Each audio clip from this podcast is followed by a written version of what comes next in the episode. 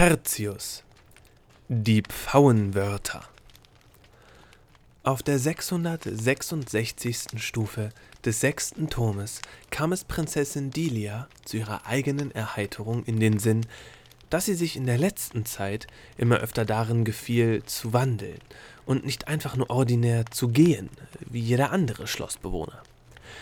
Aber sie wandelte nicht nur statt zu gehen, sie speiste statt zu essen, sie schöpfte Luft statt zu atmen.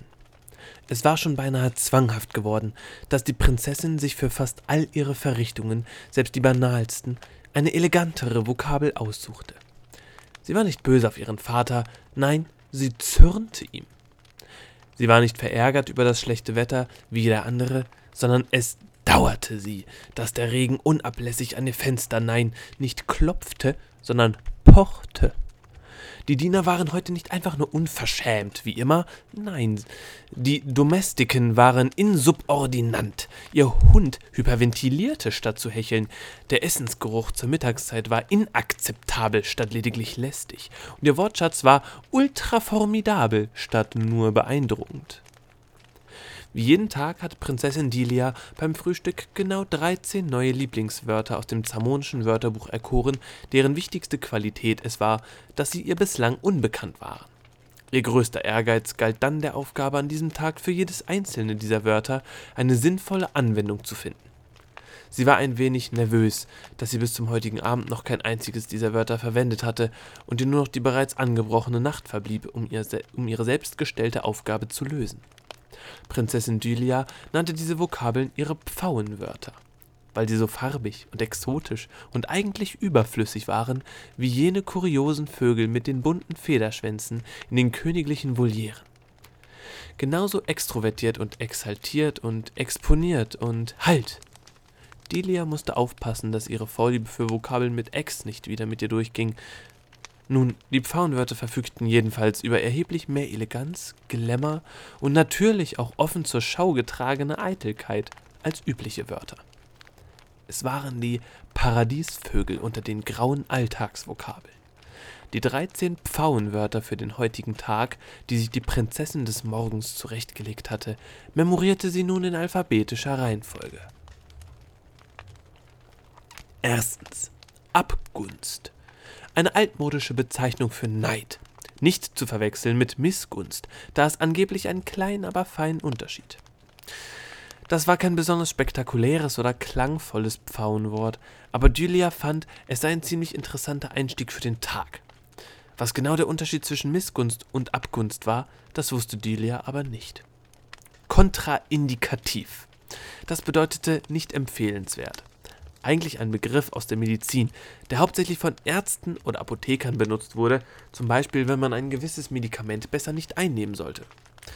Bei Ihrer Form von Stuhlgang halte ich Lebertran für kontraindikativ. Nehmen Sie lieber Kohletabletten. Aber Prinzessin Delia konnte sich auch vorstellen, dass etwa ein gebildeter Spion in einem Dialog mit einem Gegenspion Gebrauch davon machen könnte. Ich halte es für ziemlich kontraindikativ, diese Türklinke zu ergreifen, um mir, um vor mir zu fliehen, mein Bester, denn sie ist mit einem Kontaktgift imprägniert, das sie auf erheblich schmerzhaftere und langwierige Art töten würde, als diese florentische, als dieser florentische Jadeglasdolch in meiner Hand. Defen, drittens, Defenestration. Das Hinausstürzen einer Person durch ein Fenster. Das war ein Wort, bei dem die Prinzessin Delia gleich ein lebendiges Bild vor Augen hatte.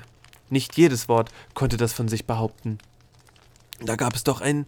Doch in. Und da gab es doch in der zamonischen Geschichte diesen politischen Vorfall, bei dem ein paar Minister von ein paar anderen Ministern aus irgendwelchen Fenstern geworfen worden waren. Oder?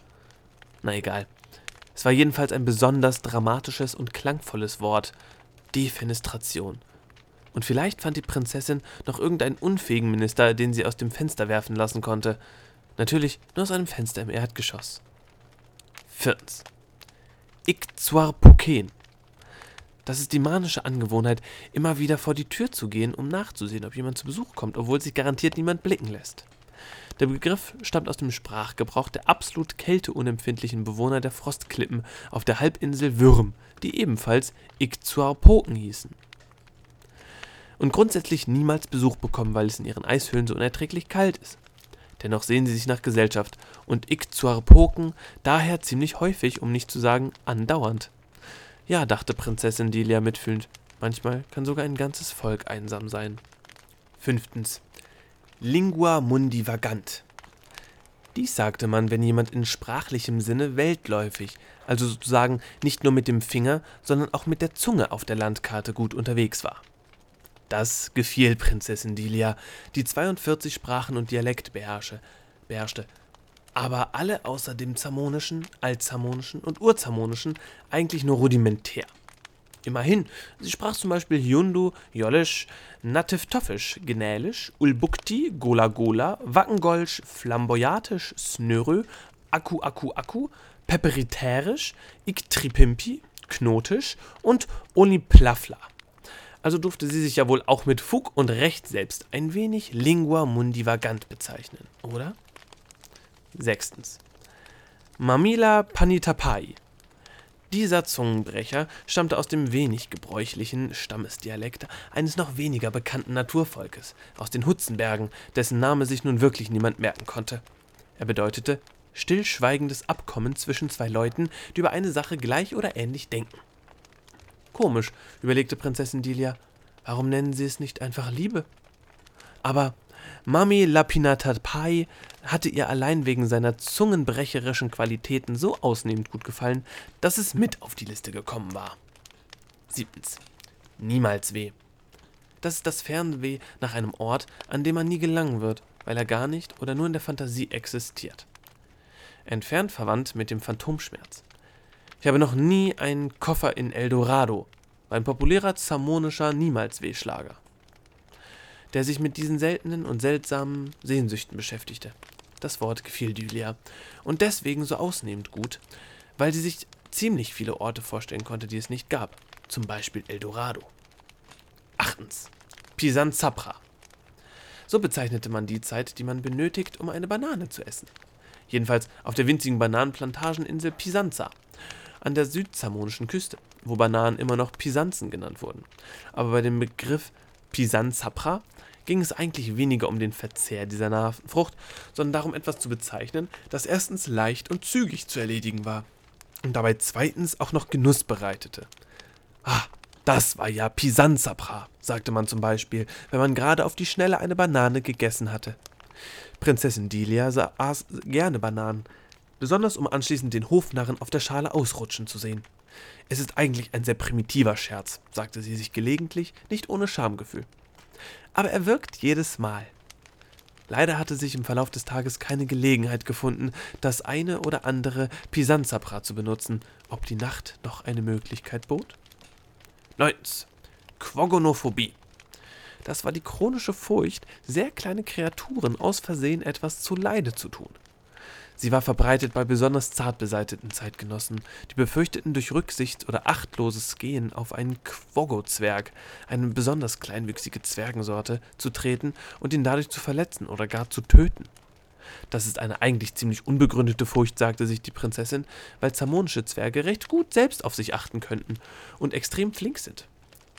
Genauso gut könnte man Angst haben, sich auf eine Stubenfliege oder ein Wiesel zu setzen.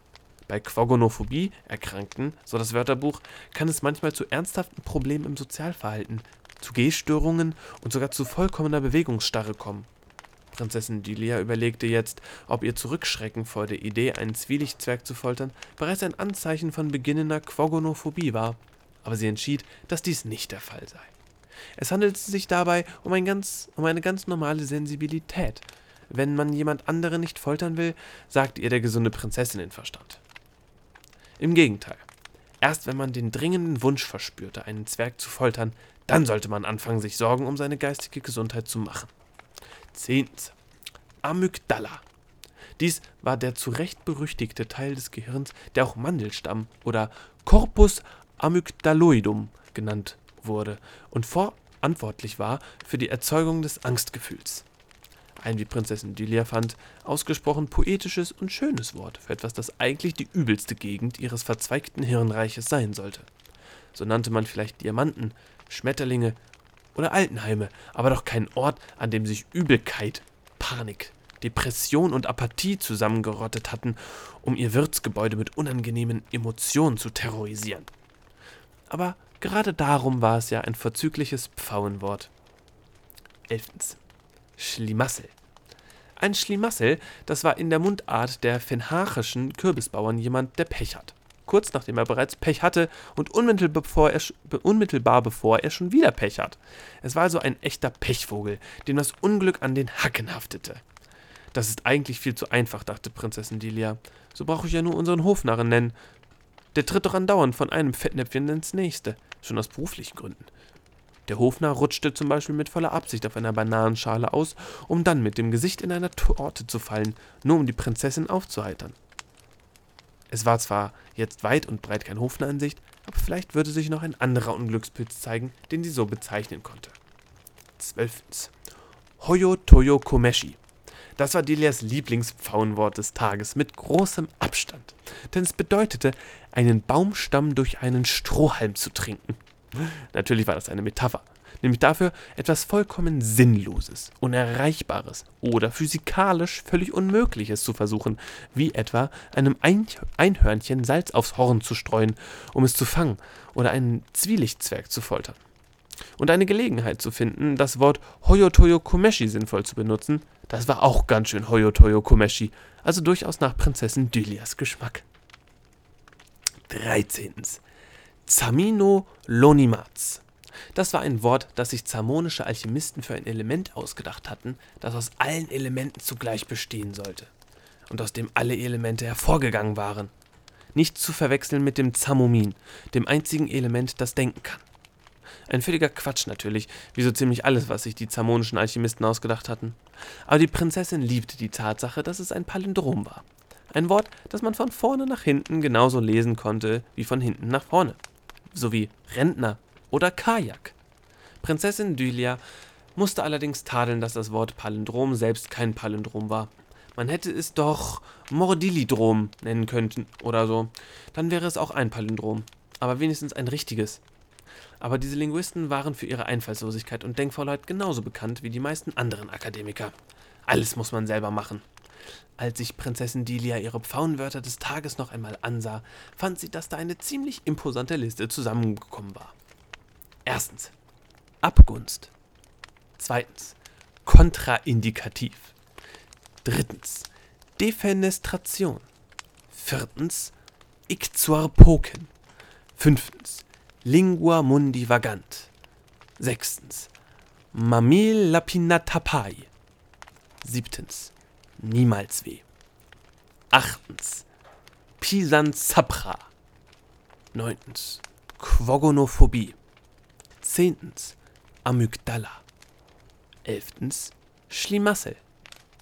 Zwölftens, Hoyotoyokomeshi. Dreizehntens, Zamino Lonimas. Wenn der Tag nur halb so farbig wie diese Liste wäre, hatte Dylia am Morgen zufrieden gedacht, dann wird daneben sogar ein Regenbogen blass aussehen. Der heutige Tag war bisher zwar noch vergleichsweise farblos geblieben, aber die Prinzessin lebte ja sowieso in der Nacht erst richtig auf. Wenn andere sagten, es sei noch nicht aller Tage Abend, dann hieß es für Dylia vielmehr, es ist noch nicht aller Nächte Morgen. Und dann war da noch auch noch das Oberüberwort. Das war die geheimnisvolle Supervokabel, nach der Prinzessin Dylia schon ewig fahndete. Sie wusste, dass es sich irgendwo vielleicht sogar in den verschlungenen Gängen ihres eigenen Gehirns befand, aber sie hatte es bis zum heutigen Tag noch nicht gefunden. Sie wusste eigentlich nur, dass es nicht unbedingt ungewöhnlich und glamourös sein musste, und es durfte auch ein durchaus ihr vertrautes Wort sein. Aber es musste eine Vokabel sein, die, mit neuer Bedeutung erfüllt, zu einem echten Zauberwort für sie werden konnte.